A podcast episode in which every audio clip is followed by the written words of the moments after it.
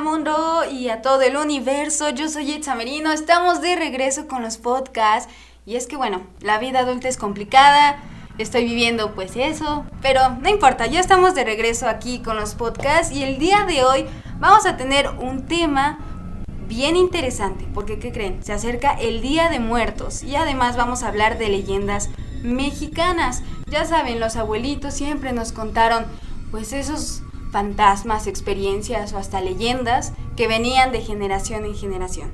Pero el día de hoy no voy a contar esto sola. Está con nosotros una invitada especial y quiero que se presente. Hola Itza, muchas gracias por invitarme a tu espacio. La verdad es un placer compartir aquí micrófono contigo. Y bueno, como mencionabas, precisamente vamos a tomar este tema de Día de Muertos, Halloween, eh, cosas paranormales, cosas que nos han contado, que como mencionas, eh, han trascendido de generación en generación. La verdad para mí es un tema que me gusta muchísimo. Y bueno, nuevamente muchas gracias por invitarme aquí a tu espacio. Sigan escuchándonos, va a estar muy interesante este tema. Así es, pero vamos a empezar. Muchos han tenido como esa pregunta de dónde viene, cómo comenzó eh, pues el festejo del Día de Muertos. Y es que los mexicas, un pueblo indígena, era dominante pues en la época prehispánica. Entonces ellos decían que viajaban después de morir, esto a través de las nueve regiones del inframundo, llamado el Mictlán, que es una leyenda que representa la base del festejo pues moderno del Día de Muertos del primero y el dos. Bueno, como ya este, sabemos, o sea, eh, esta cuestión como de, las regiones del inframundo, eh, no solamente eh, se menciona como en una tradición mexicana, o sea, sin embargo creo que esto es como global. Las regiones del inframundo en el Mictlán vienen siendo como los nueve círculos del infierno, del inframundo, que, que, son un poco más conocidos. Sin embargo, pues todo va como sobre lo mismo. Supuestamente, al llegar como a esta parte del inframundo, eh, cada, cada viajero, cada muerto, cada espíritu, cada energía viaja a través de estos nueve círculos que cada círculo representa como tal eh, un pecado capital. Cada uno va a ir pasando a diferentes círculos y dependiendo supuestamente de, aquel pecado que hayas cometido o aquellas malas acciones, ahí vas a estar ya sea en el primero, segundo, tercer, cuarto, noveno círculo. Así es, y es que bueno, el Mictlán es un lugar de los muertos, donde los fallecidos pues atravesaban durante cuatro años un proceso de desapego. Y esto porque dejaban el cuerpo y las emociones a su paso por las nueve regiones existentes, esto para alcanzar la paz. Este, imagínense, ¿no?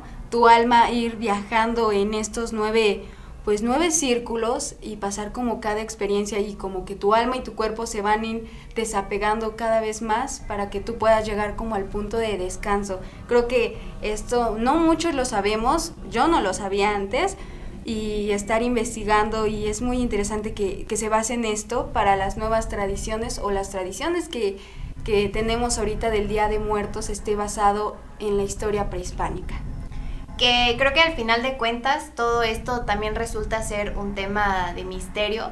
O sea, ciencia cierta, no, no sabemos qué hay más allá de la muerte. O sea, ¿qué pasa, no? ¿Qué pasa con mi mente? ¿Qué pasa con, con mi espíritu, con mi energía? ¿A dónde se va? Creo que eso es algo que, que ha causado como cierta, cierta incertidumbre hasta la fecha sobre a dónde se va mi alma. ¿Puedo reencarnar? Eh, no sé, o sea, como que es un, es un tema bastante como controversial y que yo creo que hasta cierto punto puede ser bastante filosófico, porque bueno, ya abordamos ahí otros temas. Sin duda creo que para todos es, es, em, es complicado, es, o sea, cada quien toma la muerte de, de diferente forma, ¿no? Así es, y es que cada quien, bueno, yo siento que los abuelitos, al menos la mía, siempre me decía que cuando fallecías, tu cuerpo pasaba como por diferentes fases. Y hay una en especial donde tienes que cruzar un río, pero en esta, bueno, en esta situación cuando tienes que cruzar, un animalito, un perrito te va a ayudar a hacerlo. Entonces ella me decía o tenía mucho como esa costumbre de decir, trata bien a los perritos, a los animales, que ellos en el otro mundo te ayudan a cruzar y yo de ah, bueno no sé a mí siempre me entró mucha curiosidad pero como sabemos y como mencionas Fer no sabemos qué hay más allá de la muerte. Realmente, a ciencia cierta, como mencionas, no, no sabemos qué va a pasar. Exacto, pues es un tema bastante controversial, pero bueno, vamos a, contar como experiencias paranormales, a contar como, como leyendas, mitos que se han dado a lo largo de, de la historia y de estas tradiciones mexicanas. ¿Cómo ves, Itza?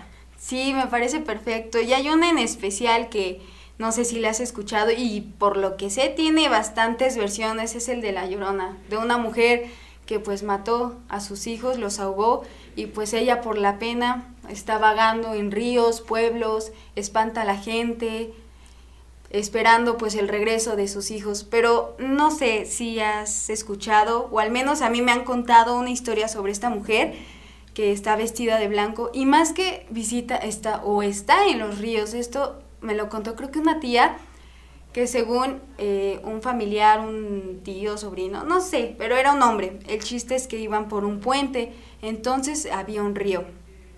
Y que de repente el señor iba acompañado de su amigo y entonces empieza a escuchar una voz de una mujer que no se quedaron como con la incertidumbre porque no sabían de dónde provenía. Claro.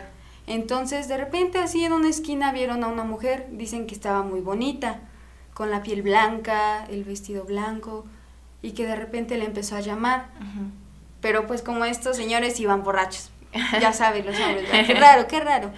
Y en esas épocas más, entonces dice que pues uno de ellos empezó a seguirlos, bueno, empezó a seguir a la mujer y el señor, el amigo, se quedó solamente ahí y le decía que no la siguiera. Ajá.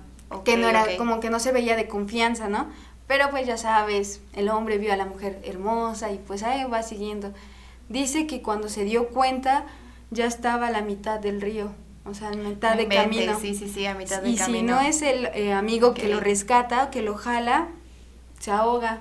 No inventes. Entonces, imagínate, dicen que atrae eh, eh, la llorona a los hombres, pero también puede ser a los niños o a las mujeres. Esto dependiendo, bueno, a los niños por lo mismo de que mató a sus hijos y pues quiere como tener tranquila según su alma, pero no sé, ¿tú qué leyendas sabes? Bueno, pues creo que a lo largo de los años eh, vamos a definir que supuestamente el origen de La Llorona es como de la Ciudad de México, ¿no?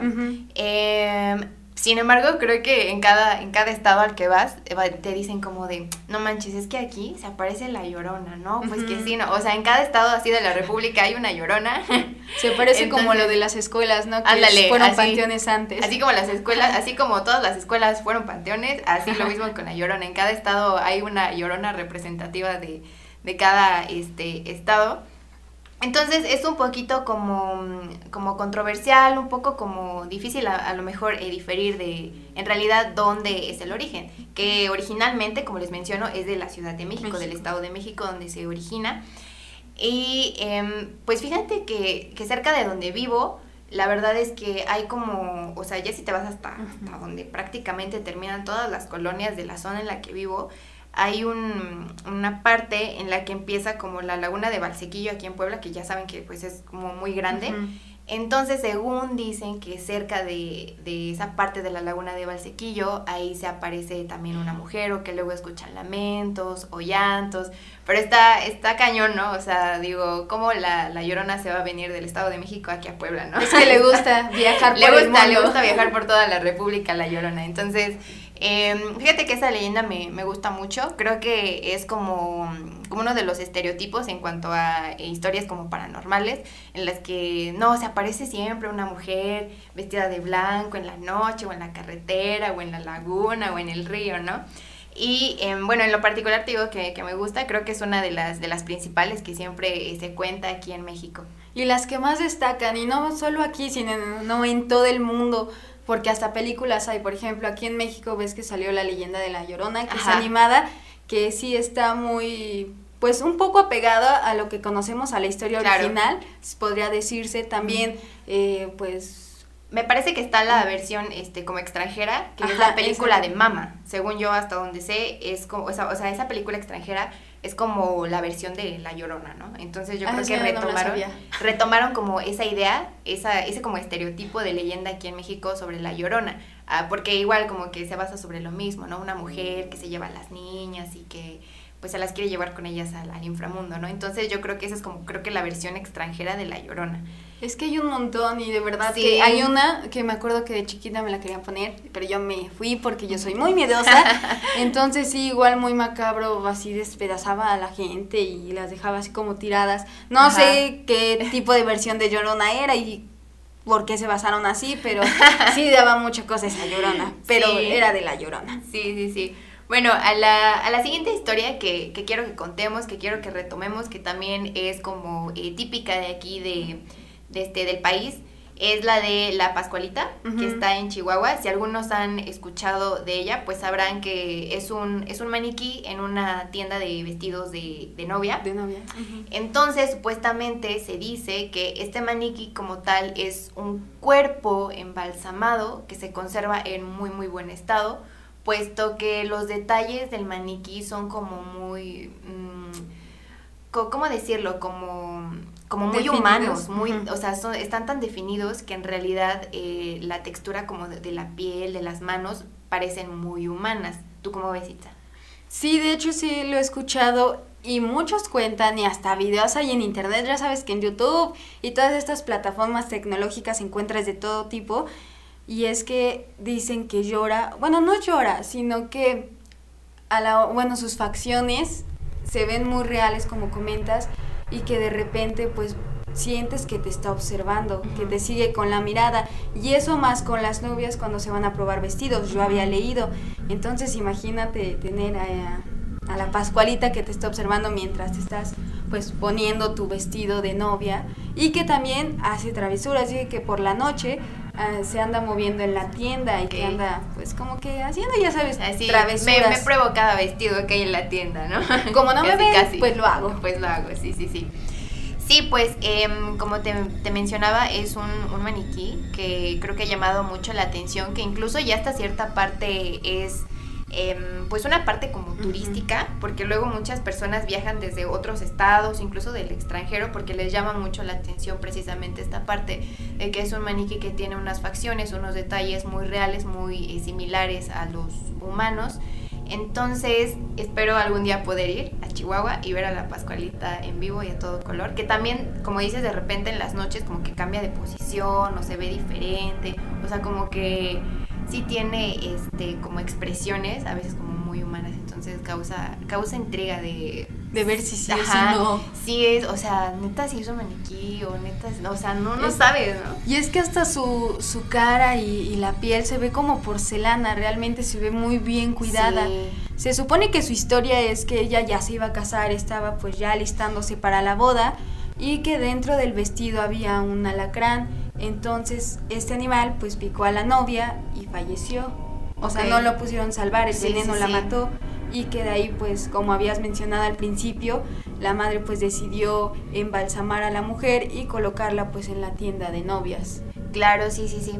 También está esta parte un poco como controversial en la que mm, qué tantas locuras a veces puede llegar a ser un ser humano, un familiar, con tal de conservar a, esa persona que quisiste eh, todo el tiempo contigo, ¿no? Creo que también es un poco, pues, aprensivo hasta cierta parte. Eh, de, la familia, en caso de que a lo mejor sí sea cierto. La familia. O sea, te imaginas, mm, no sé, yo creo que hay cierto grado de locura en, en esas personas. Y más si eres de las personas que cree que si en este tipo de acciones no vas a dejar descansar al alma en paz Exacto. de la mujer, porque como se queda como impregnado en pues en el maniquí, realmente no va a poder pasar como sí, no trasciende. Sí, claro. es. Entonces, imagínate, bueno, no sé, yo sí creo en eso de que a veces las personas si no si no cumplen a lo mejor o tienen pendientes eh, en el mundo de los vivos, pueden rondar por mucho tiempo y por mucho tiempo y sí les va a costar mucho trabajo, pues como dices, trascender al otro mundo. Entonces, pues esta locura que hizo la mamá se queda como en, leyenda porque no sabemos realmente si es cierto o no. Sí, sí, sí.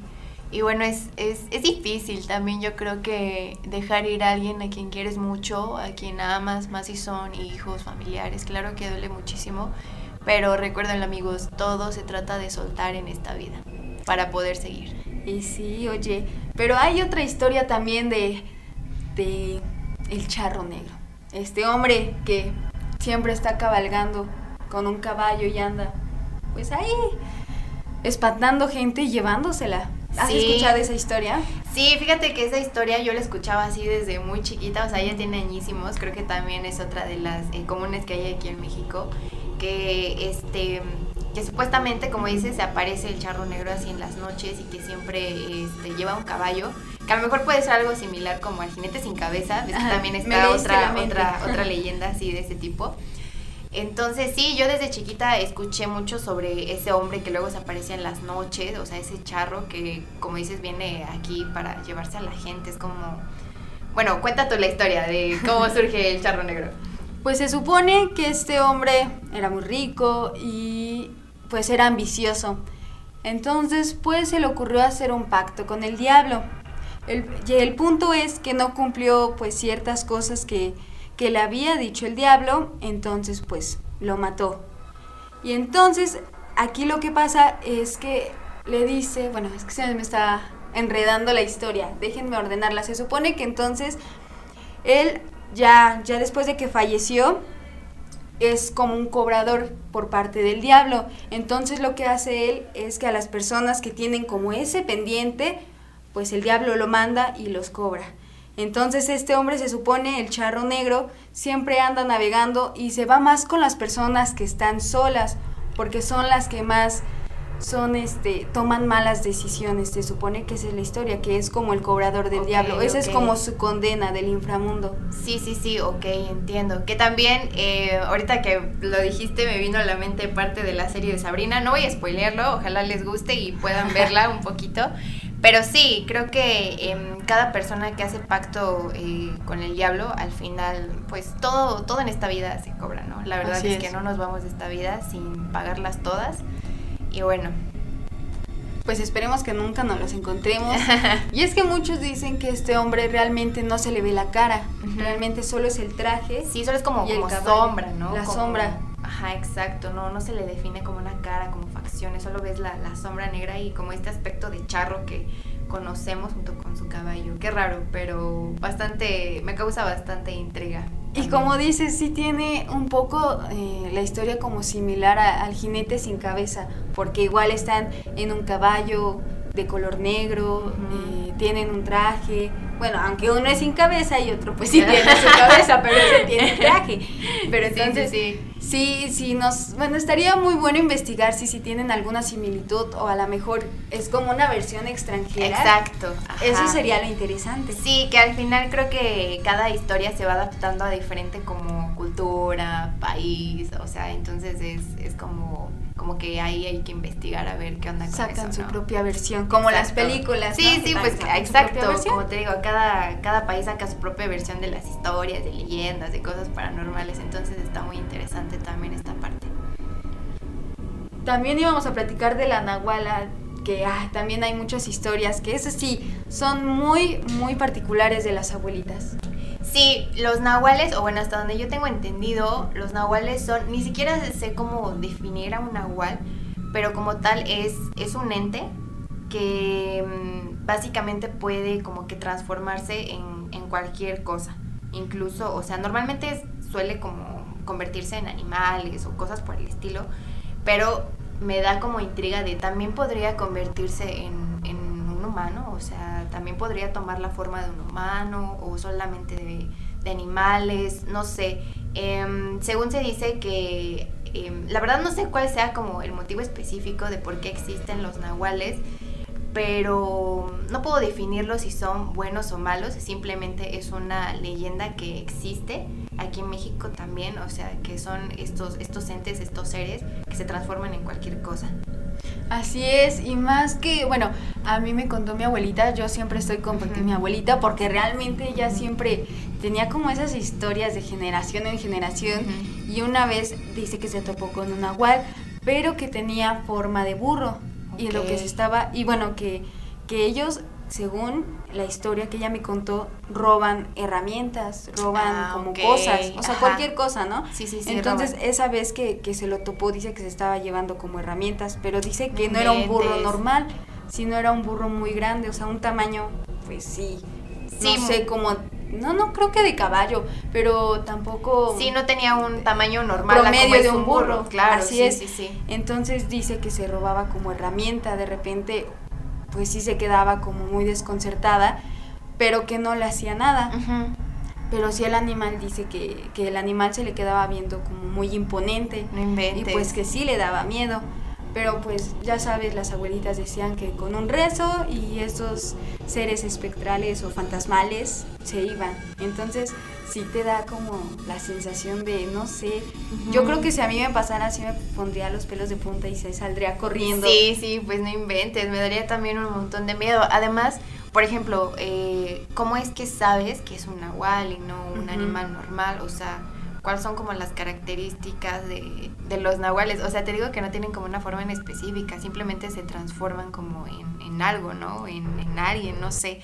Y también hay por ahí, ya sabes, viendo videos de YouTube y todas las cosas que te aparecen, yo había, ya sabes, buscas este, apariciones de nahuales en tal lado, ¿no? Y tú de Y ya, y entonces empecé a ver así varios y supuestamente, em, normalmente los graban como en la noche, ¿no?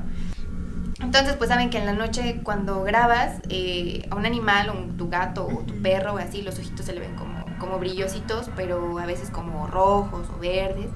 Y que eh, a los nahuales le brillan los ojos en la noche, o sea, son como unos luceros en los ojos que son blancos. Entonces, supuestamente así es la forma en la que puedes determinar si, si lo que ves es un nahual o no, pero bueno, como siempre todo se queda en misterio, tampoco sabemos a ciencia cierta si eso es real o no. Sin embargo, me, me, me, causa mucha intriga, me gusta, me gustan todos estos temas de misterio, de que me dejen desconcertada, que no sepa qué onda, ¿no? Que tengas que investigar, ¿no? Como misterio a la orden. Exacto, y aunque investigues, sigue siendo un misterio, o sea, al final cada quien saca sus propias conclusiones, pero sigue siendo un misterio. Espero poder saber algún día todos esos... Eh, paradigmas del mundo, ¿no? Que me causan intriga. Y más que hay una película, no sé si la hayas visto también, de la Nahuala, de la leyenda de la Nahuala, igual animada, que se hizo aquí en Puebla, de hecho, uno de los lugares más bonitos de nuestro estado, hermoso y precioso. Y ves que ahí lo manejan como en forma de perro, como tipo perro y lobo, como esa combinación y muy grande. Pero ahí sí dicen, bueno, ahí sí se ve que se transforma en una persona, como que toma un alma. Pero realmente sí como que te quedas con la duda con lo que sabes de los abuelitos, de la historia que te cuentan, a lo que te cuenta la, abuelita, eh, la película, perdón. Entonces como que lo fusionas y sí ya tiene un poquito más de congruencia. Claro, sí, sí, sí. Sí, pues al final todo termina siendo un verdadero misterio. No sabemos a ciencia cierta qué onda. Aquí estamos con nuestra lupa y preguntándonos, haciendo la pregunta de ¿qué está pasando? Hay que investigarlo. Yo creo que sí vamos a hacer un misterio a la orden. y nos vamos a, chido. a viajar por los estados para ver los estados, si es cierto o no. Los pueblitos. Se vería bastante interesante ir a estos eh, pueblos, a lo mejor en los que se originen estas leyendas e investigar, ¿no? También de las personas adultas. Oye, ¿usted qué ha escuchado? ¿Qué ha visto? Y así, ¿no? Creo que la verdad se me hace muy interesante. Eh, me parece que esas personas pueden contarte uf, un montón de cosas que por sí las platicas con, con las personas adultas se me hace muy muy este retroalimentativo me gusta mucho como aprender de, todo eso, se me hace interesante. Y es que hasta le dan un toque misterioso de no, pues es que en mis tiempos se oía esto y esto, y tú tan concentrada, ¿no? Pues te imaginas pues un buen de historias, un buen de, de, situaciones y poniéndote en su lugar, ¿no? De ah, en esa época no había tanta tecnología y cómo lo estaban viviendo, ¿no? O sea, lo más interesante pues era a través de las leyendas y de las historias que te contaban. Sí. Oye, ya acercándose ahorita, bueno, como estábamos platicando del Día de Muertos y todo eso, sabemos que pues mucha gente hace pues situaciones no tan agradables con animalitos, sacrificios y vamos a hablar un poquito más como de esos temas que la gente cree en la brujería pues negra. Como hace rato también eh, platicábamos detrás de micrófono, eh, yo le mencionaba a Itza que hay mucho esta cuestión de que pues gente mala se dedica a hacer pues cosas de magia negra o brujería negra, como ustedes quieran llamarlo, y toman mucho en cuenta a, los animales que son de color negro, gatos negros, perros negros, que también se dice por ahí que estos animales, a comparación de cualquier eh, perrito o gato o cualquier animal de, otro color, eh, son muy protectores, es decir, que por ejemplo, yo tengo un gato negro. Y supuestamente esos animales absorben mucho más la energía negativa que cualquier otro. Entonces, eh, tanto perros como gatos negros son muy apreciados en la magia negra porque precisamente ayudan supuestamente como a reforzar cualquier cosa de brujería negra o mala que estén haciendo. La verdad es que en este tiempo cuidan mucho de verdad a sus mascotas, en especial si son negros, no saben qué gente mala puede andar ahí por su colonia que quiere hacer cosas raras, entonces cuídenlos mucho.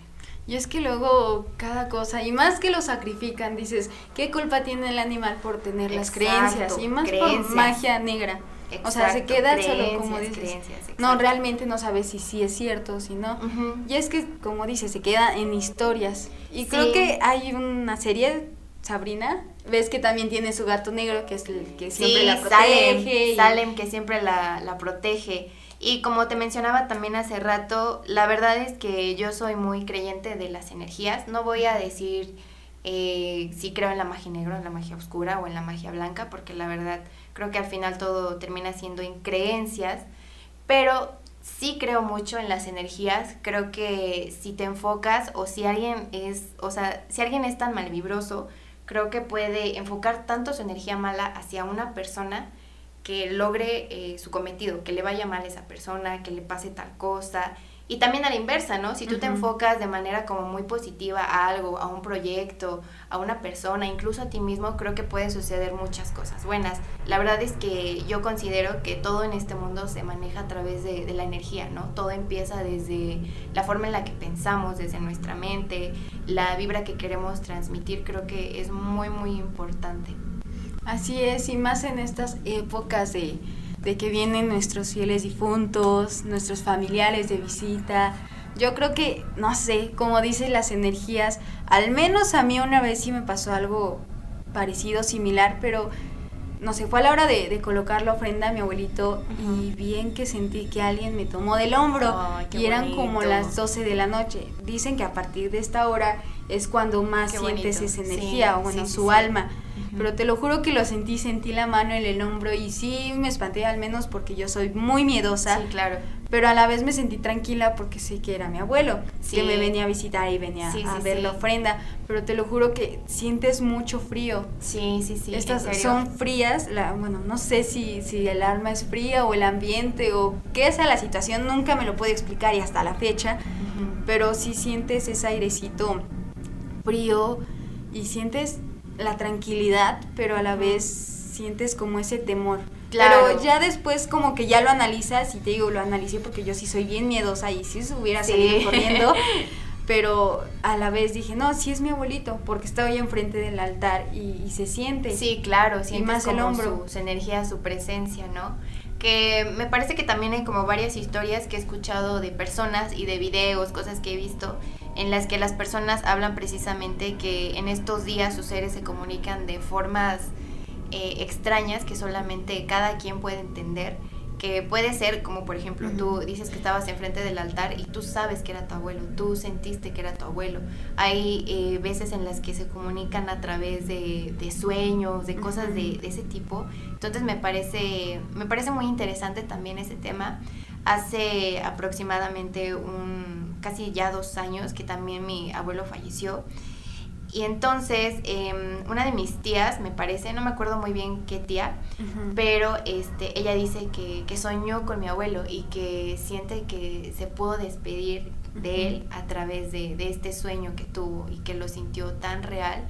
Entonces, me parece algo muy nostálgico, triste, pero a la vez bastante reconfortante. Hay personas que no logran despedirse eh, de sus seres queridos como ellos hubieran querido, valga la redundancia, entonces, ¿qué, experiencia tan, tan interesante, tan padre, yo creo, como tú dices, a lo mejor al principio me causa temor, pero ya después lo analizo y sientes tranquilidad y dices, no manches, qué, qué bonito, qué padre que, que, pude sentir al menos una última vez o en alguna ocasión a mi ser querido que ya no está aquí conmigo. Así es, y no te has preguntado, no sé, yo sí me he hecho esta como curiosidad o pregunta de si en estas épocas se abre como los dos mundos, o sea, se vuelve uno el mundo de los muertos y el mundo de los vivos. entonces pues cruzan y, pues estás realmente conviviendo con ellos y te pones a pensar, ellos ya sabrán que están muertos o solo es como que se cruzan su mundo con el nuestro y piensan que es algo o están viviendo de forma normal. Te da curiosidad. Sí, yo creo que en este tiempo, como mencionas, hay una parte en la que estas dos, voy a llamarlos dimensiones, porque siento que para mí son como dimensiones. Eh, hay un punto en el que nuestras dimensiones, la terrenal tanto como la espiritual, se tocan en este punto, ¿no? Y creo que ahí es cuando estas energías, estos, estos seres queridos, pueden como estar al menos un momento cerca de nosotros. Que la verdad también me causa mucha intriga precisamente eso sobre esta cuestión de los dos mundos, porque el tiempo se maneja yo creo que de forma diferente, ¿no? Como tú dices, lo que para mí puede ser em, un año, para ellos puede ser un día o incluso una hora. No sé la verdad cómo se maneje esa dimensión, ¿no? O sea, ni siquiera tengo idea, ¿no? Si existe. ¿no? Si existe la dimensión, pero sí, sí, me imagino que, que, es una totalmente diferente en la que el tiempo quizá no existe o se maneja de forma diferente. También me causa mucha intriga, pero, pero sí, sí creo que en estas fechas estos estas dos dimensiones, estos dos mundos hacen como una conexión entre ellos para que que puedan visitarnos, para que puedan estar al menos un instante, un día aquí en la tierra. Que también, la verdad, se me hace muy, muy bonito como en México esta tradición está llena de mucha armonía también, porque hay muchos colores, o sea, la verdad es, es una festividad, o sea, lejos de verlo como algo muy triste, ¿no? O sea, se ponen ofrendas, flores. No, no, no, me encanta la verdad como aquí en México está esta tradición tan hermosa. Y más que, que lo destacan es una fiesta para celebrar a nuestros muertos, como dices, los colores, la flor de cempasúchil, que es como el elemento principal. Se supone que tienes que hacer tu, tu camino en tu casa con, con, los pétalos de la flor de cempasúchil, que se supone que eso es que para que los guíe hacia el altar y ya puedan pues disfrutar de esos sagrados alimentos que les gustaba en vida, no sé, una cerveza, cigarros, este molito, ay, el pan de muerto. Que sí, es delicioso, delicioso, delicioso el pan de muerto. Que lo tienen que comer este, sin culpa, ¿eh? Porque pues ya está muerto, pues entonces. sí, ya, pues, ya, ¿para qué? Échate unos cuatro, unos cinco.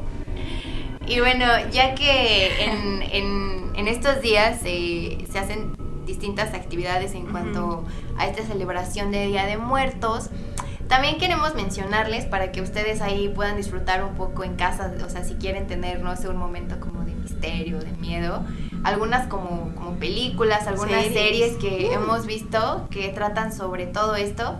Quizás algunas ya las han visto, quizás algunas como que definitivamente ustedes dicen, no, eso no me gusta, pero eh, hay una que, me parece bastante em, chida, que por cierto ya se acerca la última temporada, que es Sabrina. Oh, sí. La verdad es que ahí meten como de todo un poco, pero me gusta mucho eh, como los temas que tocan, ¿no? Como esta cuestión del infierno, o sea, no sé, me encanta. Lo, lo, dicen como de, en otra perspectiva, aparte de que la historia está muy interesante, eh, no es como la Sabrina que conocían antes, ¿no? Que su gatito Salem y pues una chica un poquito más alegre, ¿no? Y a lo mejor y la serie más también más colorida, esta es un poco más oscura. Sí. No se pierde tanto de lo que era eh, la Sabrina de antes, pero está muy interesante como para ver en familia o tú solita en casa. Es como para adolescentes, pero también los grandes lo pueden disfrutar, eso no hay problema. Sí, la verdad es que yo soy de que me clavo, o sea, si me clavo con una serie me la tengo que chutar en un día. O sea, ya máximo dos, pero sí, me clavo en una serie y yo la veo. Y es que sí está buena. Sí, sí es Muy buena. recomendable. Sí, ya si te pones a investigar como sobre todo ese tema que eh, ellos tocan acerca de esta parte del inframundo, del infierno y todo, está bastante interesante. Otra em, serie que me gusta también que habla sobre todo esto es Lucifer por cierto, quieren darse un taco de ojo, también ¿eh? por favor, está muy interesante, que pues Lucifer, pues es Lucifer, ¿no? Entonces... Lo ves guapo, es como un diablo que se dices, ah, ese sí me lo como. Ese sí quiero que me lleve. sentido. Ese sí quiero que me lleve, para que veas. que me castigue, ¿no? En todos los sentidos. Que me castigue como quiera. Oye, también así para los chiquillos, la de Coco, que es la que más ha tenido presente las personas, que hasta te hace llorar y que te hace pensar, porque sí está, sí tiene un poco de, la cultura que manejamos aquí en México y en toda la República, de la flor de cempasúchil, de, del altar, del pan de muerto, o sea, de cómo lo manejan en los pueblitos. Creo que esta película es muy buena para ver en estas épocas. Sí, que aparte me gusta porque deja un mensaje bastante importante que mm, creo que no importan nuestras diferencias, o sea, como familia siempre debemos de perdonarnos, siempre debemos de permanecer unidos, porque imagínate irte de este mundo, morir con, con rencor, con cosas que pues al final ya pasaron, recuerden amigos que todo o sea, que nada es para siempre, que todo lo que tenemos en este mundo es pasajero, que hay que disfrutar bastante del presente, que hay que ser conscientes también de nuestro presente. Muchas veces nos viajamos en ideas, en cosas del pasado, vivimos en el pasado y es como de, no, a ver, aguanta. Estoy viviendo aquí ahorita, quiero disfrutarlo y el ahora. Me parece muy, muy importante esta parte de, de la unión, ¿no? De poder perdonar, porque al final eso también nos hace trascender de manera personal, como seres humanos, de manera espiritual y todo esto. Así es, otra película así que digas, esta que sí te dé miedo, no sé, las del conjuro. Están sí, muy buenas. Están, son buenas, son buenas, muy buenas. Tenebrosas. Son tenebrosas, que también este hay que mencionar que del conjuro sale también estas películas de Annabelle, las muñecas diabólicas. Y en fin, también bastante, bastantes historias de los Warren, que al menos en Estados Unidos han sido, bueno, fueron en su tiempo como un boom muy cañón, porque fueron como los primeros investigadores en paranormales, al menos ahí en Estados Unidos, este, o sea, sí, fueron los primeritos, ¿no? Que fíjate que en alguna ocasión yo estuve escuchando un podcast también precisamente que habla sobre, o sea, que ellos desmienten, o sea, estos este, chavos que hicieron este podcast investigaron acerca sobre todo, o sea, sobre los Warren y todos los casos que resolvieron pero ellos como que desmienten esta parte, ¿sabes? Como que mm, hace hincapié a que no es tan cierto aquello que los Warren eh, narran o cuentan. Entonces también es un poco interesante esa parte porque nos hace reflexionar acerca de... Mm, de lo que es cierto y no. Ajá, de lo que es cierto y no. Y cómo es que, o sea, como les digo, tampoco sea ciencia cierta si lo que pasó con los Warren fue 100% real, o sea, si todas sus historias fueron muy reales o, simplemente fueron montajes, ¿no? Porque pues hay como varios aspectos que causan como, como curiosidad de, mmm, tienes razón, como que esto sí se ve un poco falso, porque como tal dicen que, o sea, hay algunas fotografías, pero como tal evidencia en cuanto a video u otras cosas, no hay. No hay. Entonces, habría que investigar muy bien al final creo que cada quien va a decidir, cada quien desde su perspectiva. O sea, a lo mejor ustedes van a decir, ay, no, no es cierto, güey, no sé qué. Yo, sí creo. Yo sí creo en lo que hicieron yo los lo he visto, me contó un amigo. Me contó el amigo de no sé quién. O puede haber otros que, o sea, totalmente escépticos, ¿no? Que digan, no, güey, la neta es que, pues sí, no pasó nada, todo se lo inventaron ellos. O sea, al final es cuestión de perspectivas. Así es, y es que aparte muchas personas son de hasta no ver, no creer. Sí. Entonces sí te deja con la duda, pero para ah, un día así tranquilo en estas fechas, ver esas películas y espantarte un rato, pues la neta sí te entretienen. Y es que además, bueno, por lo que sé, en México, no me acuerdo en qué parte exactamente, hay una casa igual que, que pues está basada en la de los Warren, pero aquí en México.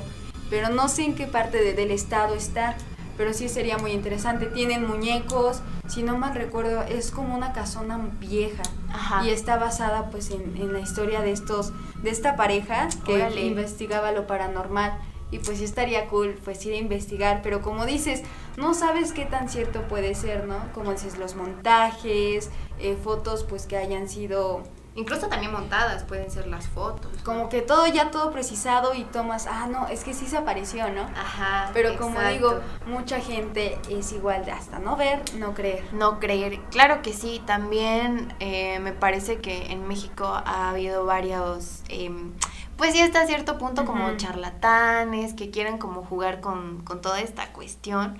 Hay también personas que se dedican supuestamente a o sea, que son como videntes medio, y que muchas veces también pueden engañar a las personas. La verdad es que juegan con los sentimientos de la demás gente que... O hasta como dices, con la propia energía, ¿no? Exacto, juegan con la propia energía, juegan con la gente y la verdad eso no, no está chido. Este, ustedes no sé en qué crean o en qué les gusta creer, pero sí hay que estar siempre prevenidos sobre esas cosas, ¿no? Porque qué mala onda. Espero que esa gente le vaya muy bien, la verdad, en su vida, pero si lo hacen, pues qué mala onda, amigos, nada más ilusionan. Tengan cuidado. Sí, la verdad es que tengan mucho cuidado con lo que juegan, con lo que hacen, con lo que piensan también, ¿no? No, no juegues con fuerzas que tú no entiendes, como diría el pequeño Ted. Claro que si no juegues con cosas que tú no entiendes. Así es. Que sí a veces hasta la mente te juega chueco porque tanto te, te concentras como en esa eh, mala energía que te pasa. O sea, tú a veces sí, atraes esas cosas. Claro, sí, entre más te sugestiones, más te va a pasar. Entre más digas, no quiero que me pase esto, te va a pasar, porque el universo no entiende el no, ni el sí. O sea, entre más digas, no quiero que me pase, no quiero que me pase, es luego, como que, ¡pum!, te pasa. ¿Qué, ¿qué dijiste que te pase? Bueno. Y bueno, em, no sé qué les esté pareciendo este podcast. Espero que les guste bastante este tema, como a Itza y a mí, que quisimos hacer pues este, este pequeño especial, ¿no? Porque ya, ya hacía falta en estas algo fechas. así. Sí. Así es, también Fer, pues muchas gracias por acompañarme el día de hoy a grabar pues este podcast con este tema que yo sé que a la gente le va a gustar más por la temporada y porque sé que a ustedes también les ha pasado cosas extrañas. Al menos yo sé que a todos alguna vez en la vida nos ha pasado algo paranormal. Y pues si les ha pasado, me gustaría que lo escribieran en los comentarios porque esto también lo subo a Facebook y en Spotify. Bueno, Fer, ¿nos quieres regalar? Bueno, no regalar, decir tus redes sociales para que la gente te siga en Instagram, en, en todas las que tú quieras. Sí, estoy en Instagram como arroba S, todo junto, en Facebook como Fernanda Quiroz. Y creo que solamente tengo esas redes. Sí, solamente esos. Esas dos redes. Instagram y Facebook por si me quieren seguir. Subo memes, subo historias curiosas, subo cosas de mi día a día por si quieren ahí chismosear un rato. Dice que están muy buenas. Aquí nuestro amigo Chapo que siempre nos está ayudando a grabar los podcasts. Le mando un saludete, un saludote. Ay, es que siempre me molesta. Es muy tan divertido. Así es nuestra amistad. Es amistad muy ruda. Pues muchas gracias amigos por escucharnos en un podcast más. Yo soy Itza Merino. Recuerden seguirme en Facebook, en Instagram como Itza Merino y en Twitter como Itza MRN y nos andamos escuchando. A la próxima. Bye.